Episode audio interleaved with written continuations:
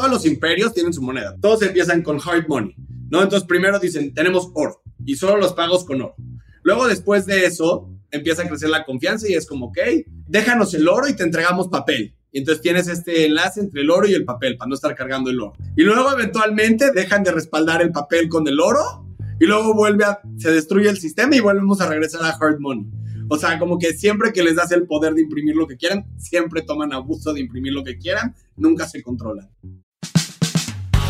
Bienvenidos a Rockstars del Dinero, en donde estamos descubriendo que hacer dinero no es magia negra, hacer dinero es una ciencia. Hay una fórmula para crear y hacer crecer el dinero y en este programa la ponemos en práctica para convertirnos juntos en Rockstars del Dinero.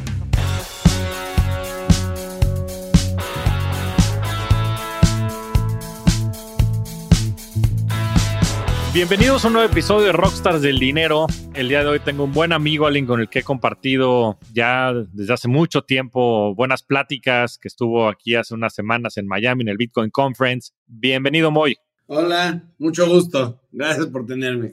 No, hombre, es un gusto, es un placer tenerte por acá y tendrás mucho que aportar. La verdad es que creo que de la comunidad de cripto que se ha formado en México, eres una de las personas pues que más sabes del tema y, también más has fomentado la, comunidad. Entonces es un gusto tenerte por fin por acá, Moy. Y quería que empezaras por platicaras a toda la audiencia, pues un poquito de tu background, este, de, dónde vienes, dónde estudiaste, qué estudiaste, cómo conociste Bitcoin, cómo te fuiste adentrando a la comunidad de cripto y, y todo lo que has hecho en estos últimos años. A ver, ¿por dónde empezar? La verdad del asunto es que pues asumo que rockstars del dinero, me voy a enfocar en, en mi carrera más profesional, ¿no? Venga. Y, pues un poquito donde empecé. A mí siempre me encantó invertir, siempre. O sea, desde que tenía 14, 15 años, mi mamá me decía que quería abrir un banco a los 10 años. No entiendo por qué, siempre me encantó invertir. O sea, fue una pasión que naturalmente, naturalmente tuve. Luego empecé a invertir. Al, mi primera inversión me acuerdo que fue Apple, fue como, me acuerdo que usé el iPhone y tenía la BlackBerry. Y yo odiaba la BlackBerry. Y decía, no entiendo cómo en este mundo puede existir como el iPhone y la BlackBerry. O sea, tienes el teclado y la gente, no, es que el teclado es buenísimo. Es como, sí, pero el otro está en el futuro. O sea, no, no, ¿sabes? Como que se me hacía muy obvio que uno era superior al otro. Entonces dije, ah, voy a comprar acciones de Apple porque me encanta el producto. O sea, como que me entró a la cabeza, no me entró a la cabeza, sea, como, bueno, para mí era obvio. Empecé a invertir en Apple, esa fue mi primera inversión. Luego me acuerdo, mi segunda inversión que hice, esa fue a los 18, mi segunda inversión que hice fue en Tesla en el 2013. De hecho, conocí a Elon Musk, en el Investor Conference del 2012. Ahí salgo yo preguntándole a Elon Musk, oye, ¿cuándo van a traer los coches a México? Algo así, ahí está en Investor Conference del 2012. Y luego, a lo que más me he dedicado es a cripto. Y mi historia va un poco, era el 2013. Estaba, me acuerdo, estaba estudiando en University of San Francisco. Llega mi amigo Wes, me dice, oye, Moy, ¿has escuchado de Bitcoin? Le digo, no, ¿qué es, qué es Bitcoin? Y me dice, eh, es dinero digital del Internet. Y le digo, Wes, eres un idiota, te van a robar todo tu dinero, es la peor tontería. ¿Cómo que dinero no está respaldado por nada? Este disque Satoshi te va a robar todo, eres un idiota. Y ya llegué a mi casa, pues me puse a leer, como, a ver, tengo que entender este relajo. Ya los como tres meses estaba all en Bitcoin. ¿Y esto qué, en, en qué año fue Moy? 2013, late 2013, early 2014. Ya, ya, que ese fue este, también uno de los bull cycles más fuertes de Bitcoin y pasó todo lo de Mount Gox, fue más o menos en esa época, ¿no? Sí, justo. O sea, la base del asunto es que Wes se enteró porque la monedita esta creo que había subido de nada a los ciento y pico dólares y luego creo que en el top llegó, creo que llegó a mil, mil doscientos fue el top de ese ciclo en diciembre de 2013, creo, si me acuerdo bien, justo pegó el top y yo empecé a comprar, me acuerdo que compré casi casi el top. sí, bueno, pues así pasa, ¿no? Pero, pero a ver, dime, ¿qué fue lo que te llamó la atención? Porque pasaste de tirar loco a tu amigo Wes, este, que manda, le mandamos un saludo a ver si por ahí nos, nos, está escuchando, y te convenciste después de leer el white paper o, qué, qué, qué, fue lo que pasó en ese inter de tiempo? Creo que, de hecho, tengo que regresar y volver a leer, o sea, tengo mails que mandé en ese momento y te puedo decir, básicamente lo, lo que pasó fueron dos cosas. Eh, uno, creo que ya estábamos entrando al tiempo que vea todo este tema de las tasas de interés súper bajas y yo decía, ¿cómo puede ser que el dinero no tenga valor? O sea, decía, creo que ya estábamos empezando con las tasas negativas y yo decía, no me da lógica que alguien llegue y te preste dinero, o sea, te doy 100 pesos, te presto 100 pesos y me regresas 99. Y decía, esto es una locura, o sea, no tiene sentido. Creo que en ese momento Europa ya estaba entrando en tasas negativas. Eso no me daba sentido. Luego entendí que no, no era una compañía, una persona singular que es la que estaba imprimiendo el dinero, era un protocolo que tenía ciertas, ciertas reglas. Y me puse a pensar desde primeros principios, o sea, si yo llegaría y construiría una moneda, ¿en cuál confiaría yo? ¿No? Y dices, creo que si alguien llega y dice, vas a construir una moneda nueva, nadie diría, ah, sí, que 12 personas decidan cuánto pueden imprimir y estas 12 personas no son elegidas, son appointed por, por otra persona que decide quién va a ser y, los, y todos los bancos privados son dueños del, o sea, Así funciona el Federal Open Market Committee. ¿Sabes? Como no llegarías de primeros principios a pensar, esta es la manera correcta de construir dinero. Dices, no, que hay una cantidad limitada, que se sepa cuánto va a haber, que si para hacer cambios como necesitas muchísimo, un consenso overwhelming, o sea, un consenso de mucha gente. Entonces, me hizo más sentido, o sea, me hizo más sentido como dinero que, que la iteración que existía en ese momento. Y también me acuerdo que en eso había otro punto importante en ese momento que luego resultó ser completamente erróneo, que era, de hecho hay un, hay un essay famoso de Mark Andreessen que pues, decía, no, las tarjetas de crédito en el 2013 nos están robando, no puede ser que paguemos el 3, también me acuerdo que eso me dije, sí, qué robo que esté aquí Visa y Mastercard sentados en la economía robándose el 3% de todos. Pero eso resultó que estaba mal. sí, sí. Hoy en día. Y, Visa y Mastercard hoy, pues no sé si son, creo que las 25 empresas por valor de capitalización más grandes del mundo, ¿no? Y, sigue funcionando. Ahora, vámonos para atrás, Moy. Este, dijiste cosas bien interesantes y me gustaría que empezáramos por el dinero, por el concepto del dinero. Como tú estabas hablando, pues creo que muy pocas personas se ponen a pensar en este concepto de primeros principios, ¿no? Que pues es llevar todo a la raíz, a la física, a la química, a la razón por la cual en verdad existen las cosas. Y, yo sé que tú tienes un amplio conocimiento en esta materia. Platícanos, para ti, ¿qué es el dinero? Y, si puedes contar un poquito de la historia del dinero y sobre todo la historia, como decías, de los bancos centrales, porque creo que es una historia que no se conoce y que después confunde mucho. Eh, entonces, a ver, platícanos para ti qué es el dinero, Mo, y de ahí vamos desarrollando la conversación. Ok, para mí el dinero tienes como tres atributos principales. Store of value, que es puedes guardar tu valor. O sea, yo meto hoy, digamos, lo que hoy me compraría un coche y en cinco años podría mínimo seguir comprando ese coche, ¿no? Esa es parte del dinero. Quieres que puedas tener el poder de compras, no se diluya, ¿no? O sea, que tengas el mismo o más poder de compra. Store, Correcto. value. Luego, una unidad de contabilidad. Entonces, tú cuando estás haciendo tu contabilidad, tú dices, quiero que esto, digamos, vamos a decir, oye, tú y yo vamos, te voy a comprar tu coche. Y me dices, bueno, ¿en qué moneda lo vamos a denominar? porque lo tienes que dominar en, un, en, un, en una unidad para que podamos tú acordar de qué estamos hablando, ¿no? O sea, en pesos o en dólares o en, o en, bitcoins. Entonces tienes esta unidad que sirve para hacer contabilidad y saber si estás ganando o perdiendo y básicamente estar, normalmente quieres que sea una medida estable y universal. Y luego tienes también como un medio de pago. Entonces, ¿cómo podría ser un medio de pago? Tú y yo acordamos que te voy a comprar tu coche por 30 mil dólares pero te voy a pagar en bitcoins. Entonces, el medio de, puede ser unidad de contabilidad del dólar y el medio de pago bitcoin, ¿correcto? Entonces, necesitas estos tres atributos, o sea, son como los, o sea, las cosas más importantes de qué es, qué quisieras que tenga el dinero. Correcto. de ahí lo rompería luego en otras cinco. Okay. ¿Qué, tiene que tener el buen dinero? O sea, primero es que sea escaso, ¿no? O sea, si digamos, vamos a escoger algo para que sea dinero, pues dirás, no puede haber por todos lados. O sea, decimos arena, pues sí, arena hay en todos lados, como es muy común, pero pues tal vez cierto tipo de seashells o el oro o algo que sea escaso, ¿no? No quieres que haya por todos lados. Luego quieres que sea divisible. Entonces, por ejemplo, un Picasso puede ser escaso, pero pues no es divisible. No te puedo cortar medio Picasso y decir, ahí te va para tu coche, un pedazo del Picasso, romperlo en dos y ya estamos. Necesitas que sea divisible, ¿no? Para que te pueda pagar fácilmente quieres que sea portable. Entonces podrías decir, ah, el mármol puede ser escaso, puede ser divisible, pero pues no es portable. No te voy a llevar ahí, si te, voy a comprar tu coche llevo con media tonelada de mármol y te digo, ahí está tu pago. Escaso, divisible. Quieres que sea fácil de verificar, o sea, si yo te voy a pagar, tú digas, ah, correcto, esto que me estás pagando es, es dinero real o es, o es oro, o sea, quieres saber que te estoy pagando y que se puedas verificar que es, que es cierto. Por ejemplo, un cheque que no puedes verificar, por otras, pues un relajo no es tan buen dinero necesitas saber que lo que estoy pagando es, real, o sea, que lo puedas verificar. Este, y básicamente es eso, creo. Sí, y entonces en función de eso, digo yo, como yo entiendo el, dinero y, creo que explicaste muy bien todas las características, pues es simplemente una tecnología para transferir y guardar y, medir el valor. O sea, básicamente son los tres atributos que mencionabas, ¿no? Y bajo ese concepto, si te vas muy atrás en la historia de la humanidad, pues, al final es una tecnología, es, un, es un instrumento que ha inventado el ser humano para un poco asignar el valor a las cosas, ¿no? Y, probablemente intercambiar tiempo por dinero, sobre todo en toda la este, era de labor en el, en el mundo. Y ha habido, pues como decías, desde seashells hasta mm, este, monedas acuñadas, hasta el oro y a partir de 1971 con el acuerdo de Bretton Woods se rompió el patrón oro, que básicamente lo que eh, Richard Nixon hizo fue que ya el oro no respaldaba a los dólares. Llevamos 50, 51 años en esta era de, del dinero fiat, ¿no? Que mucha gente piensa que está respaldado por oro, por petróleo, por infraestructura, pero la realidad es que no está respaldado por nada. Correcto. Y de hecho lo que dices es, no solo es esta vez, es como un ciclo común, o sea, el ciclo, todos los imperios tienen su moneda, todos empiezan con hard money, ¿no? Entonces primero dicen, tenemos oro y solo los pagos con oro.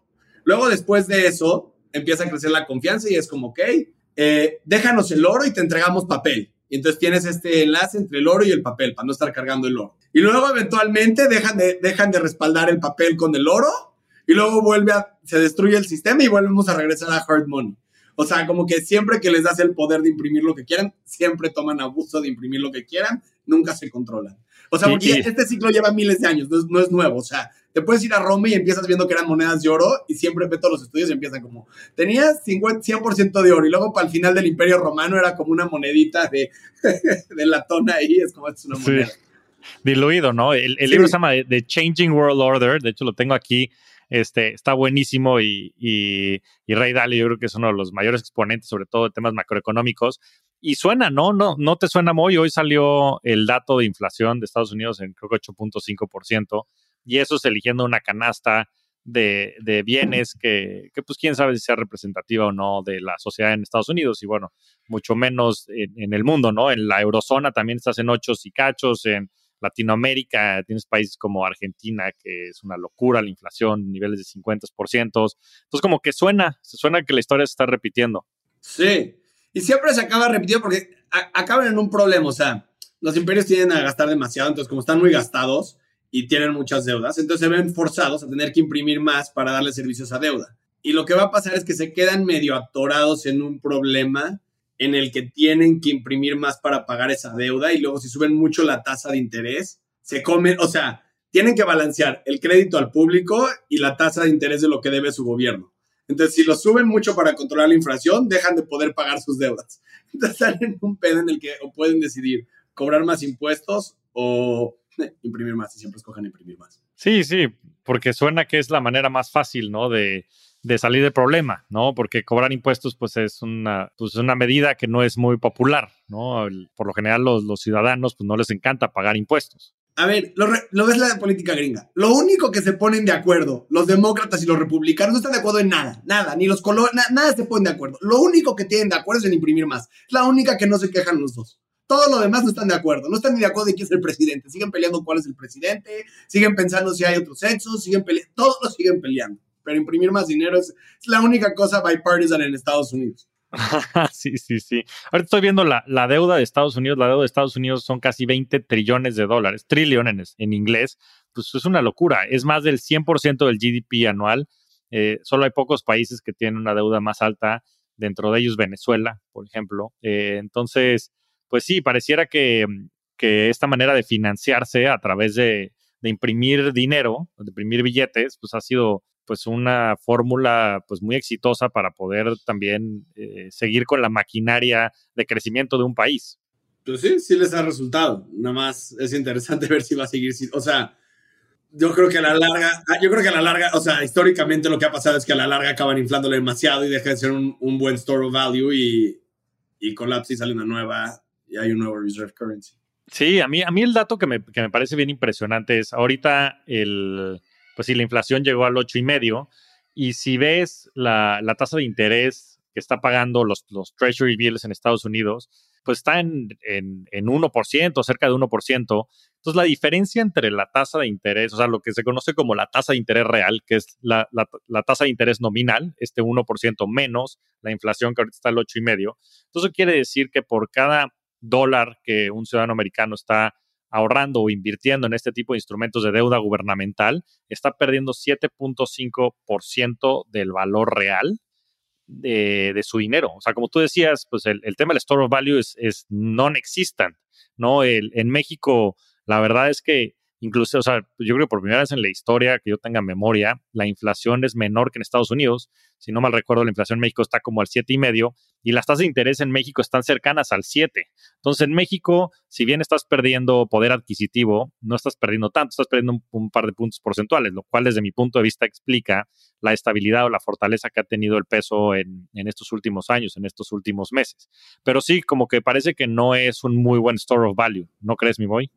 No, no, no, bueno, a mí no me da sentido, o sea, no sé por qué la gente está comprando estos bonos que, o sea, hay los que dices, en términos reales pierden y luego hay unos que directamente dicen, en el mejor caso solo te regreso tu dinero y hay unos que están en negativo, no, no me hace ninguna lógica, no o sea, la única razón por la que la gente compra esto es porque no saben del dinero. O sea, les dice el financial advisor, que es un fiduciario, que le dice, mételo aquí porque es lo que dice que tenemos que hacer según ciertas leyes y por eso los compran. Pero no entiendo por qué alguien compraría. O sea, ¿por qué te prestan dinero para que te regresen menos? No entiendo.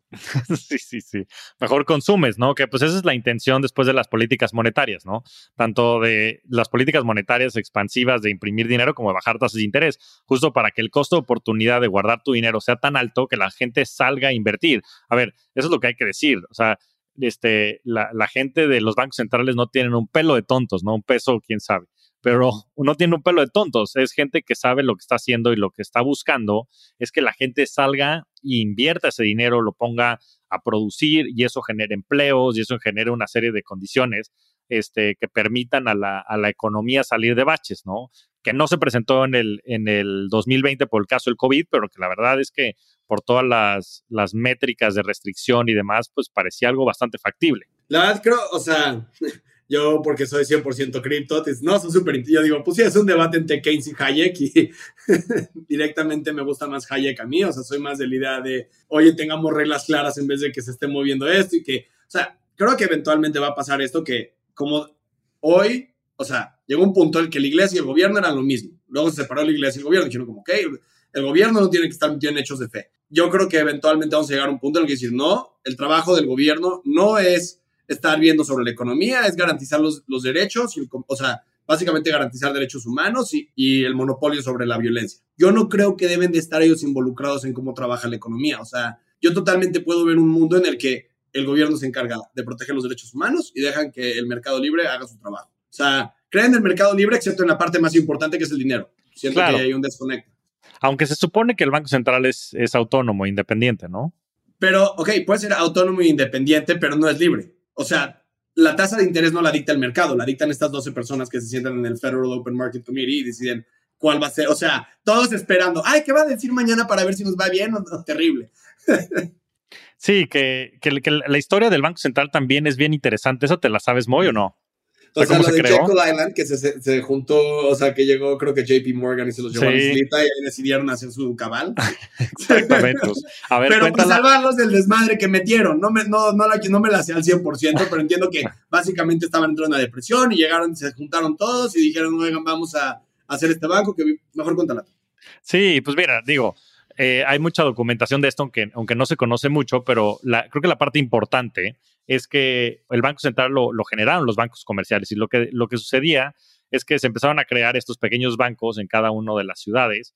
En función de que iban creciendo, pues había ciertos riesgos, ¿no? Porque si en una población pequeña por ahí alguien te dejaba de pagar, el banco quebraba. Entonces, lo que hicieron fue eh, hacer que el riesgo fuera pues, sistémico, no nada más por ciudades, sino a nivel país. Y es de esa manera compartían todos el riesgo.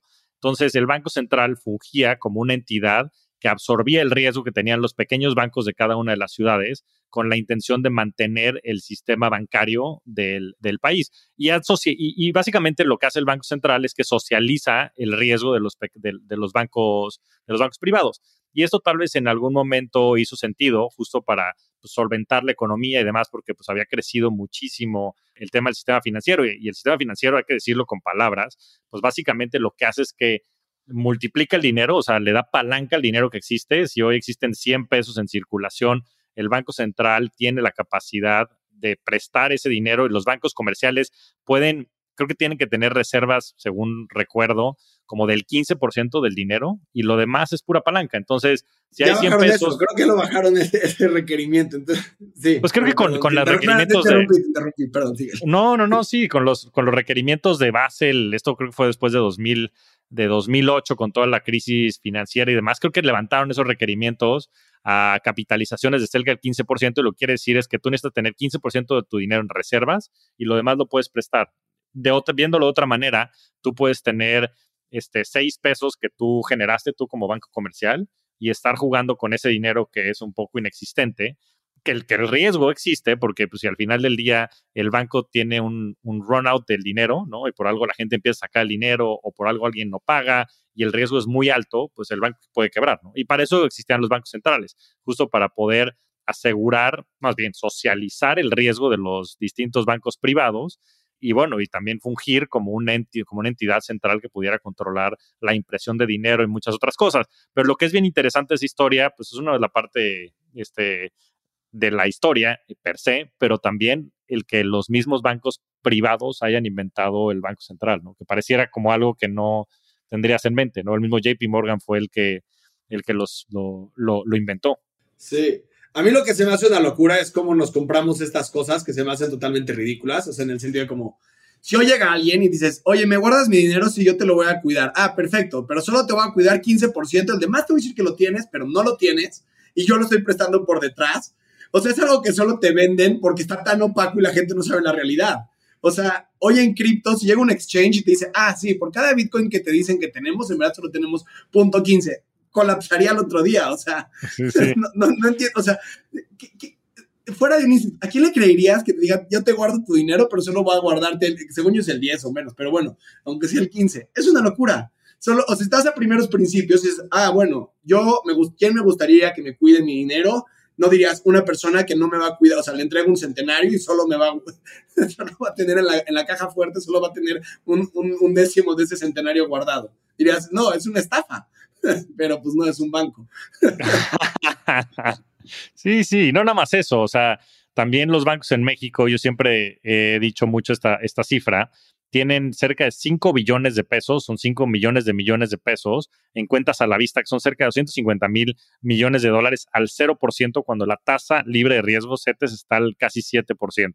Y eso para mí es mano, es, robo a mano armada, porque no hay otra manera de, explicarlo, el que le estén viendo la cara hacia la gente. La, la tasa de fondeo de los dos grandes bancos de México es de menos de la mitad de la tasa libre de riesgo. O sea, ¿en qué, mundo podrías explicar eso? Que, que, bancos se fondeen por cientos de miles de millones de dólares a la mitad de la tasa libre de riesgo del, del Banco Central. Ya has escuchado el chiste que dicen, dale a una persona un arma y puede robar un banco. Dale un hombre un banco y puede robar el mundo. pues con razón, con razón, desde, desde, chavito querías poner un banco, porque lo que querías...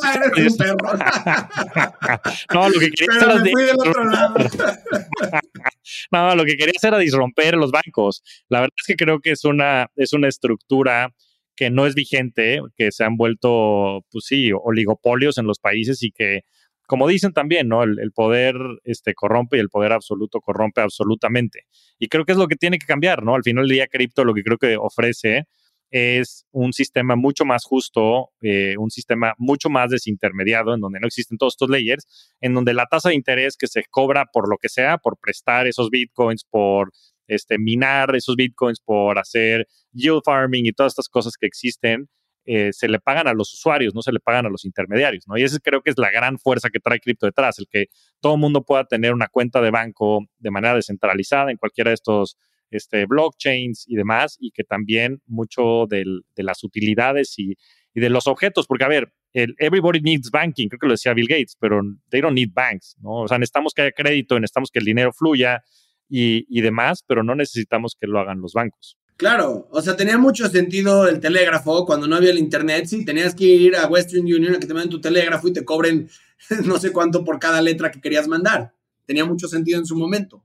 Hoy no tiene sentido, o sea, ya que tenemos una tecnología que nos intermedia, que dices, ah, tienes confianza absoluta porque pues es matemática lo que está, lo que rige estas entidades, bajas la cantidad de, o sea, no tienen que, no, no extraen tanta renta. O sea, porque hay competencia libre y porque hay competencia libre y mercado libre. O sea, literalmente es de los pocos mercados libres que existen en el mundo cripto. Sí, exactamente, exactamente. Pero bueno, a ver, vamos a meternos entonces al tema o sea, ¿cómo Bitcoin resuelve el problema de los bancos? Y un poco este tema que hablabas de las matemáticas y la validación que hay detrás de, cada transacción, en fin, que, le puedas platicar a la gente así, este, como si le estuvieras explicando a un niño qué es Bitcoin y por qué es importante Bitcoin hoy en día. Para mí, empezaré por el principio, pues, ¿qué es un blockchain? Y un blockchain es una base de datos con ciertas reglas públicas que te da acceso para escribir y leer, ¿ok?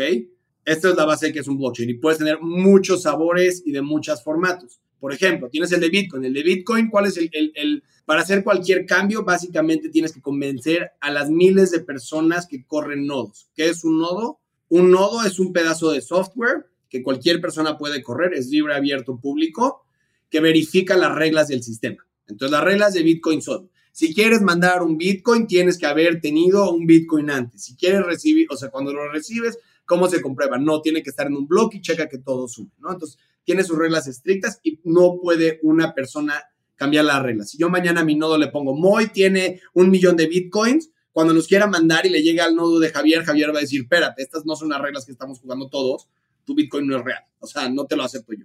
Entonces, para hacer cualquier cambio, pues necesitas que todos estén de acuerdo en los cambios, entonces necesitas llegar a un consenso, lo cual históricamente ha sido difícil en el buen sentido, o sea, ha sido difícil de cambiar el protocolo. Hubo una pelea muy grande que querían cambiar los bloques de 1 a 2 megabytes, un cambio mínimo, y fue una discusión de dos años. Entonces, esto que te dice es un sistema muy difícil de cambiar y te deja mandar libremente de persona a persona. O sea, si yo le quiero mandar a Javier, no me manda su dirección, le mando el dinero.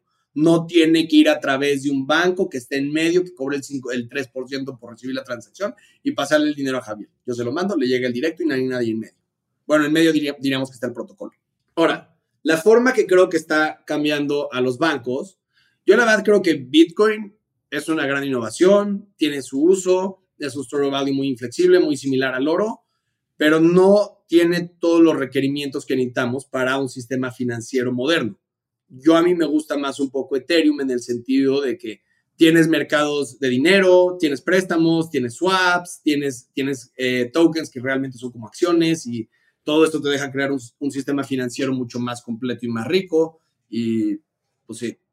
Ya, y eso lo que, y, parte de las reglas era lo que tú mencionabas al principio, que se van a únicamente eh, producir 21 millones de bitcoins, hay una regla que cada cuatro años este, este monto se va acordando a la mitad. Creo que el último Bitcoin que se va a minar va a ser como en 2140 o algo por el estilo, pero ya vamos ahorita, si no me equivoco, en 19 millones de los 21 millones de Bitcoins, porque es, es una curva que se va abriendo asintótica, casi llega a cero los últimos varios años estos nuevos bitcoins que se minan son parte del incentivo que se tiene justo para validar las transacciones, ¿no? Y el otro es un componente que se le cobra a las personas que están transaccionando en la red y que lo hace y que le da esta seguridad, ¿no? Creo que Bitcoin es por órdenes de magnitud la red de cómputo más grande que existe en el mundo, pues mucho más que este, la red de Google y otras cosas este, similares. De hecho, pues ha habido como un ataque fuerte también por el tema de la energía y todo el gasto que hay de ese lado, pero bueno, también hay un compromiso de parte de la gente que utiliza Bitcoin y los nodos de, cambiarse a energías renovables y, en fin, no había mucho en China y ya se ha venido mucho a Estados Unidos por las prohibiciones y demás, ¿no? Y lo que permite es justo tener este dinero descentralizado que no dependa ni de ningún banco central, pues ni de este, un imperio, ni de una religión, ni de una nada, ¿no? O sea, es, es algo que por primera vez en la historia ha podido eh, generar esta confianza a escala sin la necesidad de una entidad central, ¿no? Que es la verdadera innovación de Satoshi Nakamoto. Correcto. Antes de continuar con esta gran conversación en Rockstars del Dinero, quiero preguntarte algo. Imagino que has intentado tramitar algún tipo de tarjeta corporativa con un banco. ¿Cómo te fue con eso? ¿Qué tal tu experiencia? Muchas personas consideran este tipo de trámites como recuerdos poco placenteros, engorrosos y por lo general malas experiencias para obtener algo que es muy necesario y a veces hasta urgente. Para situaciones como esa, quiero hablarte de Jeeves. Con Jeeves, olvídate de los procesos lentos y tediosos para acceder a tarjetas de crédito y financiamiento para tu empresa.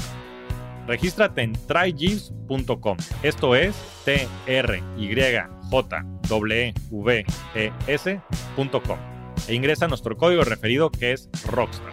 y en cuestión de días tendrás tarjetas de crédito físicas y virtuales ilimitadas para todo tu equipo junto con una plataforma de gestión de gastos, así como también opción a capital de trabajo y créditos de crecimiento.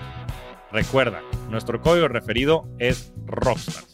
Los founders de las startups de mayor crecimiento como Justo, Kavak y La House lo saben y por eso usan Jeeves. Ahora, Vamos a entrar a, y, bueno, Bitcoin, en su, eh, yo creo que es una innovación fundamental, pero vienen, vienen blockchains de segunda generación, ¿no? Y tienes Ethereum, este, tienes Avalanche, tienes Polkadot, tienes Solana, muchos de estos que, que, mucha de la audiencia también ha escuchado y que me gustaría que platicaras por lo menos cuál es tu view de estos blockchains de, de segunda generación o, blockchains de propósito general. En general, me encanta la idea, o sea, siento que es totalmente necesario si quieres todo un sistema financiero completo, que yo creo que sí necesitamos. O sea, si me preguntas como mi tesis del fondo es, es un, le llamo Finance 2.0, en su momento, antes de que se llamara DeFi, o sea, Decentralized Finance, decía, es un nuevo sistema financiero y necesitamos tener todas las cosas que tiene el sistema financiero hoy. O sea, Bitcoin está padre, el sistema financiero tiene un uso paloro, pues realísticamente no es todo lo que el sistema financiero necesita. Es un sistema financiero, como decía, necesitas poder intercambiar entre monedas, necesitas tener un tipo de bono que creo que vamos a, yo creo que en los próximos dos años vamos a empezar a ver bonos de cripto que te van a dar una cantidad cada mes, como con, con Proof of Stake. Realmente creo que va para allá. O sea, sí creo que Bitcoin va a seguir siendo, va a ser el oro digital, pero estas nuevas blockchains que te dan la opción de crear contratos inteligentes van a ser, ya son gigantes, o sea, no van a ser, ya son bastante grandes, o sea, muchas de ellas.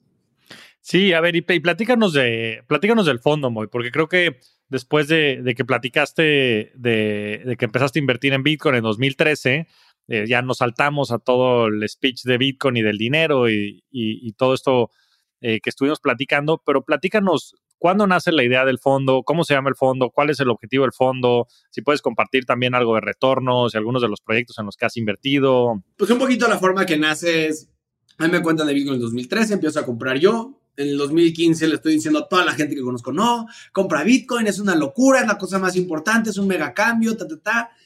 Y la gente llegaba y me decía, mira, Moy, ya no me cuentes más, pero ayúdame a comprarlas.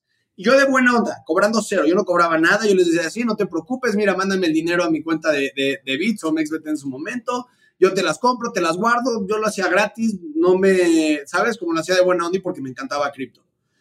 Y luego para el 2017, de repente ya tengo esta cantidad de dinero importante y yo ahí en mi cuenta de Bitso dándole digo, no, esto no es, no es la forma apropiada de estar... Me voy a meter en broncas, me voy a meter en broncas. Literal, porque lo que empezaron, o sea, tienes que pensar que estos retornos, estamos hablando de múltiples X, o sea, lo que en un principio, no quiero hablar de números, pero lo que era pepitas se convirtieron en, en, en granjas enteras.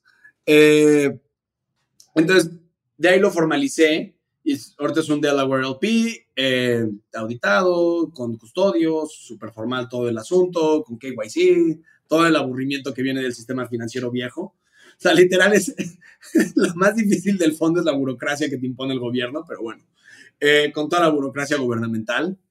Eh, y pues ya llevamos, o sea, realísticamente me gusta decir, pues sí, el, fondo, o sea, el primer fee que cobré fue en el 2016, fue cuando llegó un cliente y me dijo, no, quiero que me cobres, pero te quiero demandar cosas, quiero que mandes mi estado de cuenta y me digas cómo las cosas, ¿verdad? Entonces empecé en el 2016 y lo llevamos haciendo, pues ya que son seis años. Seis años. Sí, ya voy para nueve, acá llevo mucho tiempo. Y nada, en cuanto a los retornos, generalmente le hemos ganado a Bitcoin, como ha sido el benchmark, y básicamente todos menos un año le hemos ganado. El año pasado multiplicamos varias veces arriba de Bitcoin. La verdad del asunto es que pues, la estrategia siempre ha sido, o sea, para mí, mi estrategia siempre ha sido, hay, hay varias partes. Uno, que yo siempre digo a cualquier persona que hace invertir en el fondo, es yo soy el socio más grande. Entonces tú siempre quieres invertir donde la gente tiene su dinero. Cuando alguien te ofrece una inversión y no tiene su dinero en, en esa inversión, es mala inversión. O sea, Totalmente de acuerdo. Como regla en general, cuando alguien me picha cualquier cosa, les pregunto, ¿tú cuánto dinero le metiste? Si me dicen cero, les digo, ya no me piches nada. O sea, si tú no crees en la cosa, ¿por qué me, quieres agarrar a mí de menso? Entonces, claro. La primera es, yo soy el LP más grande y creo que este es un punto importante. Y la verdad de las que compro cosas que para mí son obvias. O sea, me he dado cuenta que muchas veces yo me doy cuenta que para mí algo es obvio. O sea, para mí Ethereum se me hacía obvio años antes de, pues ahorita que se puso, digamos, hot. Y decía, no, pues claro, tiene todo el sentido, ve el uso, ve la atracción y empiezo a comprar eso. Y también me baso mucho en, en la tesis, que es Finanzas 2.0. Entonces, solo invertimos en cosas que están directamente relacionadas en crear un nuevo sistema financiero. Entonces, oye, vamos a crear un nuevo social network de yo qué sé qué. No, porque no es finanzas. Porque creo que finanzas va a ser la primera, o sea, es la primera aplicación. Bitcoin siendo la primera aplicación financiera. La mayoría de los casos de éxito más grandes que hemos visto han sido aplicaciones financieras. Y creo que va a seguir siendo el caso durante un par de años más debido a los problemas de escalabilidad.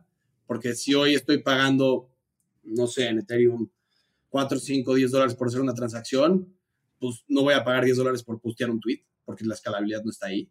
Creo que eventualmente va a llegar y entonces ahí va a cambiar todo el juego, pero por el momento sigo creyendo que finanzas es la, la tirada. Ya, sí, y, pues es mucho lo que se ha desarrollado estos últimos años, ¿no? Oye, Moy, y si hay alguien aquí interesado en invertir, este, ¿el fondo está abierto, no? ¿Te pueden contactar? ¿Cómo te pueden contactar? Este, la mejor forma de contactarme creo que sería, no sé cuál es la mejor, eh, puede ser por Twitter, Moy Got Tweets, me pueden mandar un tweet, me pueden mandar un email, moises at indify.ventures, eh, ahí me pueden contactar básicamente. Buenísimo, buenísimo, Moy. Oye, a ver, este, NFTs, ¿qué opinas de los NFTs? Creo que van a ser gigantes. ¿Por qué creo que van a ser gigantes? Porque si hoy ves la mayoría de los activos en el planeta, son no fungibles. O sea, un Nissan Versa y otro Nissan Versa son diferentes. No es el mismo activo, ¿estamos de acuerdo? O sea, uno puede ser blanco y otro puede ser azul. Los son coches. Entonces, hoy en el mundo, la mayoría de los activos que existen, lo puedes llamar tu laptop, es un activo, son, son no fungibles, son únicos. Entonces, creo que en un mundo digital, pues obviamente vamos a tener muchas cosas que no son fungibles. Pueden ser arte, pueden ser objetos digitales que se vayan creando, pueden ser tu perfil en Twitter, pues es único, no es fungible, es un activo, no es fungible. O sea, no es lo mismo mi handle que tu handle. Entonces, definitivamente creo que van a ser grandes porque pues si ya es grande en el mundo existente, van a ser gigantes en el mundo digital.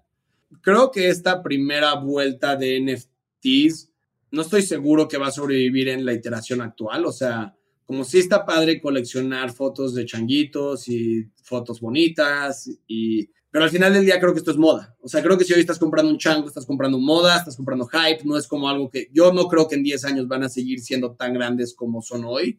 Y tal cual hemos visto en NFTs, si tú hace un año me preguntas cuáles son los NFTs más importantes, te hubiera dicho, no, son los CryptoPunks y hubieran sido Fidenzas y los Chrome Squiggles.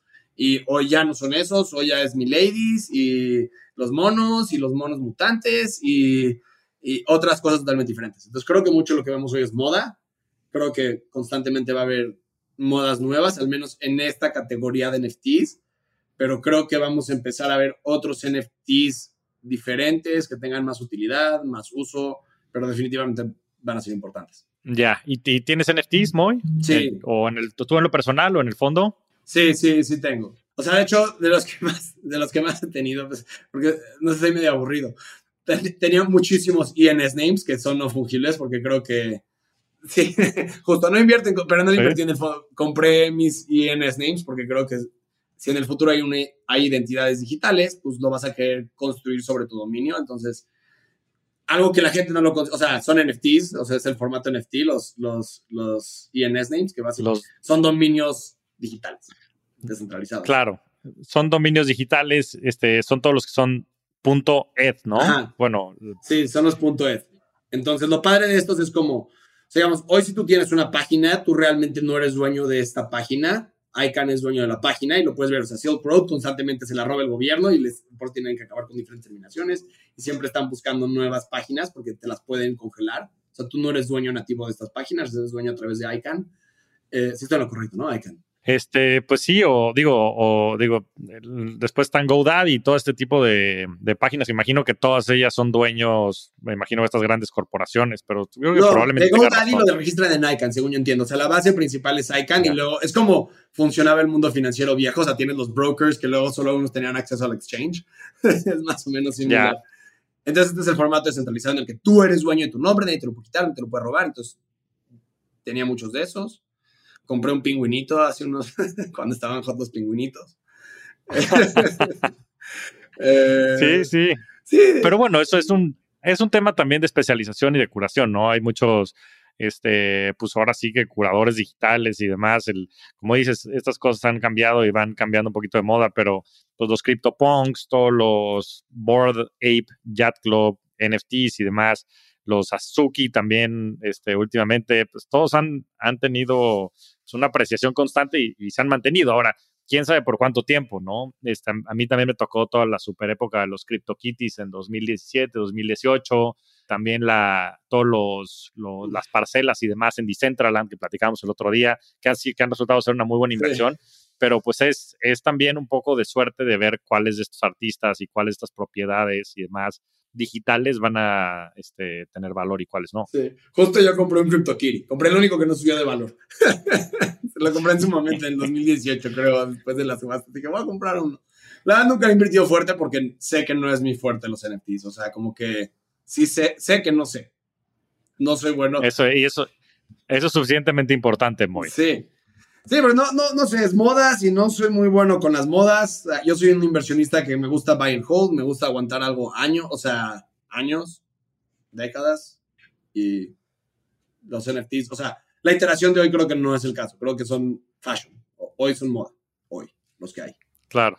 Este, sí, a ver, a ver cómo se desarrolla, pero este, coincido contigo. La verdad es que es, es un, es un activo que es difícil de, de valorar eh, porque pues es muy subjetivo, es muy subjetivo en función de lo que la gente le guste o de quién los compre o quién no, versus algo como Ethereum este, o cualquiera de estos protocolos en donde puedes ver la adopción, puedes ver este, la funcionalidad que están desarrollando, el producto que están teniendo, eh, el staking y, hay distintas inclusive maneras de evaluarlo con temas de free, free cash flow. O sea, he visto muchos ejercicios en donde evalúan Ethereum con base en las transacciones, con base en los profits que te puede dar el staking y demás, y llegan a un número pues, de, un valor este, de flujos descontados a través del tiempo. Y el, y el tema de lo, del arte pues, es un tema más subjetivo. Oye, Moy, eh, pasemos a la parte de, de, preguntas rápidas, que ya se nos anda acabando el tiempo. La primera es, ¿cuál es tu libro favorito? Supongo que para inversiones, el que más me ha como mentalizado los últimos años es el de The Sovereign Individual. Es un libro que escribieron en, creo que fue por ahí del 95, y es interesante lo bien que le pega a todos los trends que están pasando hoy. Entonces es fenomenal, o sea, siento que te explica lo que está pasando. O sea, nos estamos siguiendo un mundo digital en el, en el que la gente vive en Internet, o sea, la gente dice el metaverso, el metaverso, y digo, yo vivo en el metaverso porque estoy, de mis 24 horas, estoy 8 dormido, 12 enfrente de una pantalla que es meta, o sea, para, vivo enfrente de una pantalla, o sea, no es de que estoy todo el día con gente, ¿sabes? Y creo que es la realidad para la mayoría de la gente. Hoy ya vives en un mundo digital porque estás viendo la mayoría de tu día una pantalla, que es un mundo digital. Y entonces te pinta lo que le va a pasar al mundo después de que la gente no está amarrada a producir en, un, en una posición geográfica limitada. Claro, buenísimo ese libro. La verdad es que lo recomiendo ampliamente, El individuo soberano. Y también pinta un, un mundo en donde cada vez este, menos dependemos de las naciones-estado. Y creo que conforme pues, las personas a través de estos sistemas como, como blockchain, como Bitcoin, Ethereum, etcétera, empezamos a tener cada vez más soberanía y más autonomía. Empezamos a depender menos de los bancos centrales, de los bancos comerciales, de los gobiernos, de las naciones-estado. Vivimos en el metaverso porque si bien no tenemos un Oculus puesto todo el día y estamos en VR, AR, pues estamos enfrente de una computadora la gran mayoría del tiempo. Y eso ya es este, vivir en un mundo digital. Claro, trabajamos en Internet. O sea, ya trabajamos, o sea, bueno, yo trabajo en Internet. O sea, tú me dices, ¿dónde está mi negocio? Está en Internet. Pues sí, sí, sí, sí. Totalmente. Este, y yo creo que es la, la realidad de, de, muchas de las empresas, sobre todo las empresas de tecnología, y hacia allá se va a seguir yendo el mundo. Entonces, vale la pena leerlo porque muchas de estas cosas, como dice Moy, se están materializando y también creo que le puede dar una perspectiva distinta a las personas para ver el futuro que podemos tener en 20, 30, 50 o 100 años, ¿no? Pero que seguramente vamos hacia allá. Sí. Oye, Moy, ¿tu podcast favorito? La verdad, o sea, en cuanto a cripto, creo que me encanta el de uno que se llama Uncommon Core, de Hasu, y los de Three Arrows. Es como bastante técnico y me gusta lo nerdy que es, como que la verdad es el que más escucho. O sea, es el que escucho, cuando sale siempre escucho ese, en cuanto a cripto. Buenísimo, para que lo, para que lo, lo escuche también la gente que, que siempre está... De hecho, no, de hecho hay uno que me gusta más. Rockstars del dinero. Eso, chinga, eso. esa era la buena, esa era la buena. Mejor. Hay que meterle variedad también para que la gente conozca otros podcasts, pero se agradece, mi querido Moy. ¿Cómo se ve tu portafolio de inversiones? Del 100% de inversiones que tienes, líquidas, no nada más en cripto. ¿Qué porcentaje tienes en, en cada uno de los, de los activos? Más o menos. Básicamente tengo 80-90% está en cripto y esto ha pasado, no crean que es el propósito, pasa porque siempre es, es, lo que más sube, o sea, hay momentos que en el 2017 dije, bueno, ya vendí, vendí el 30%, 40%, lo saqué, dije ahora para otras cosas y pues nada, hace 20x otra vez estás al 90%. Entonces, es como una batalla constante en bajar ese número, pero pues ya ni trato. Entonces tengo muchísimo cripto, eh, irresponsablemente, pero pues es lo que hago, es lo que me gusta. Y luego el otro 20%, de 10 a 20, igual varía con el precio. Hace 8 meses con Bitcoin hasta también era otra historia. Pero me gusta invertir en empresas de tecnología. Tengo, no sé, tengo acciones en SpaceX, esa es, creo que es de mis favoritas. Tengo un poco de Rappi, Airbnb. Hice un, de hecho, hice un fondo específicamente para comprar acciones de Airbnb antes de que salga. La verdad, la, la verdad es que mucho de mi estrategia de inversión es como quieres tener un edge y pues entonces antes compraba cosas que no eran públicas porque es más difícil entrar y pues ahí hay una ventaja no justa. Que es una ventaja asquerosa, no debería existir. O sea, realísticamente en el mundo cripto todos deberían tener acceso a todas las acciones. Yo no veo por qué tienes que ser una career investor y conocer a alguien para que tenga acceso. Se me hace, o sea, lo uso y ese, esa ventaja injusta, pero filosóficamente creo que no debería existir. Sí, creo que tiene razón. Mira, ese es un muy buen tema. Bueno, veo dos ahí. Uno es el tema de este, accredited investors, para los que no estén familiarizados. Si quieres invertir en, activos ilíquidos, sobre todo en, Estados Unidos y bueno, en otros vehículos, necesitas ser inversionista acreditado, que creo que te piden tener más de 200 mil dólares de ingresos anuales o más de un millón de dólares en ingresos invertibles, lo cual hace que pues nada más puede invertir pues un porcentaje muy, muy pequeño de la población, ¿no? Lo cual, pues de cierta manera, digo, el espíritu de eso es que no, la gente no vaya a meter todo su dinero en eso y se pueda quedar sin dinero. La realidad es que esos vehículos son los que más han generado dinero y retornos. Entonces es un poco contraintuitivo porque pues, no le estás dando acceso a las personas de a pie a justo poder salir de la pobreza o poder hacer una riqueza más bien porque no tienen acceso a eso, ¿no? Y del otro lado, creo que está bien interesante todas las inversiones privadas. ¿Cómo le hacías para entrar, Moy? O sea, hiciste un vehículo especial, le comprabas acciones a los empleados, o hay muchas de estas plataformas después en Estados Unidos, ¿no? Pero ¿cómo entraste a SpaceX y a Rappi y a todas estas oportunidades? Entramos por varios métodos, algunas veces igual, mediante intermediarios. Hay otro fondo que se pone en medio y te cobra un 10% por estar ahí en medio, que pues la verdad es que dices, ah, en cripto solo soy un token. Hay unas que le compramos directos a empleados eh, y hay unas que compramos directo a compañías. Entonces son los tres, vas viendo cómo te va cayendo, diferentes oportunidades. Por la verdad del asunto es que las tres son un poco lo que decías, el sistema financiero no está stacked para que gane el chiquito. O sea, tienes que conocer y hacer amigos. O sea, todas estas inversiones no pueden ser públicas por regulación, por ventajas injustas que no deberían Esta simetría, asimetría de acceso y asimetría de información. No, y de acceso. Está prohibido está, está prohibida la simetría de información, en teoría, este, pero bueno, pues parece que, parece que no la da acceso. Y es una gran ventaja porque, pues como decía, si entras a las rondas antes de, que salgan públicas o lo que fuera, pues por lo general estas inversiones terminan pues dando mucho más retorno porque una vez que tienen liquidez, pues justo se materializa mucho del, del retorno.